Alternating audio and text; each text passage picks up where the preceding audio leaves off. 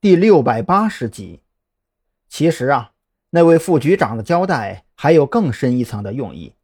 他担心赵军那个不要脸的家伙跑到山南市挖人，所以宁愿让缉私队队长不管不问的藏着，也不愿意他因为知道的太多，搞出什么事情被赵军看中。如果缉私队队长被赵军挖走，那么对山南市的缉私力量而言，绝对是一大损失。可是缉私队队长是个直性子，眼睛里除了查案办案之外，哪里听得懂这些呀？潜意识里就把特侦局理解成了保密等级很高，几乎类似于某些部门的存在。于是，当孔森说到这事儿跟特侦局扯上关系，他立马陷入了两下为难之境地。继续追问吧，可能会涉及一些不该自己知道的东西而违规；可要是不追问的话，万一这老孔真的出了问题，可就是晚节不保了呀！就在孔森和缉私队队长大眼瞪小眼的时候，那个疑似林道长的男人却是慌了神。他听到孔森提起“特侦局”三个字，心里更是一揪。夏明叛变了，不行，自己必须想办法把这个情况告诉老大。金鹏商务酒店不能再待下去了。就在这位林道长打定主意的同时，一直没有开口说话的夏明从他脸上看出了些许端倪。虽然不太清楚这货到底做出了什么样的决定，但是就从他那略带着疯狂的目光中就能判断出，肯定不是什么好事儿。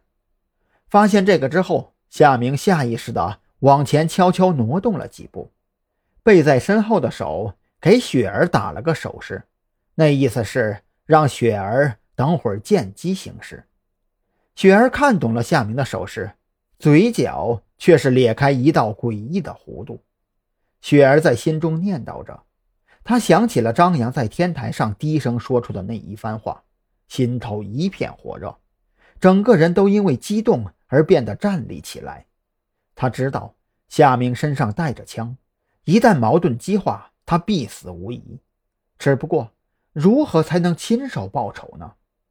雪儿的目光几经闪烁之后，很配合的给夏明回了个眼色，悄悄的往他跟前凑近了些。夏明并不知道雪儿心里在琢磨些什么。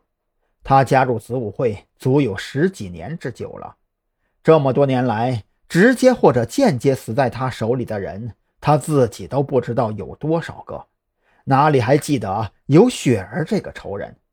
所以看到雪儿往自己跟前凑了凑，他还以为雪儿是为了配合自己，心里还觉得挺欣慰的。孔森也发现了夏明和雪儿的小动作，张扬没有告诉他雪儿跟夏明有仇这档子事儿，所以他顿时紧张起来，迫切的想要尽快将缉私队队长送走。思来想去。实在找不到什么好的借口，只能继续用特侦局来压他。这么多年的老伙计了，我是什么样的人，你还不清楚啊？这事儿啊，你掺和不起，该忙什么呀就去忙，我这边自己能搞定。老孔，咱们是老交情了，我不能看着你犯浑呐。你给我说实话，今天这到底是怎么回事啊？越是听孔森这么说。缉私队队长心里就越觉得不对劲儿，一边说着，他将目光转移到林道长身上，狐疑的上下扫视着。孔森心里越发着急起来，他看到站在缉私队队长身后的夏明已经开始伸手摸向后腰，情急之下，孔森也只能剑走偏锋，站起身走到缉私队队长身边。这里不是说话的地方。你跟我出来一下。缉私队队长闻言，眉头微微挑动，也没多想，就起身跟在孔森身后往外走去。当他从夏明身边走过的时候，眼睛的余光却是看到夏明撩起一个角的衣摆下，赫然露出半截枪柄。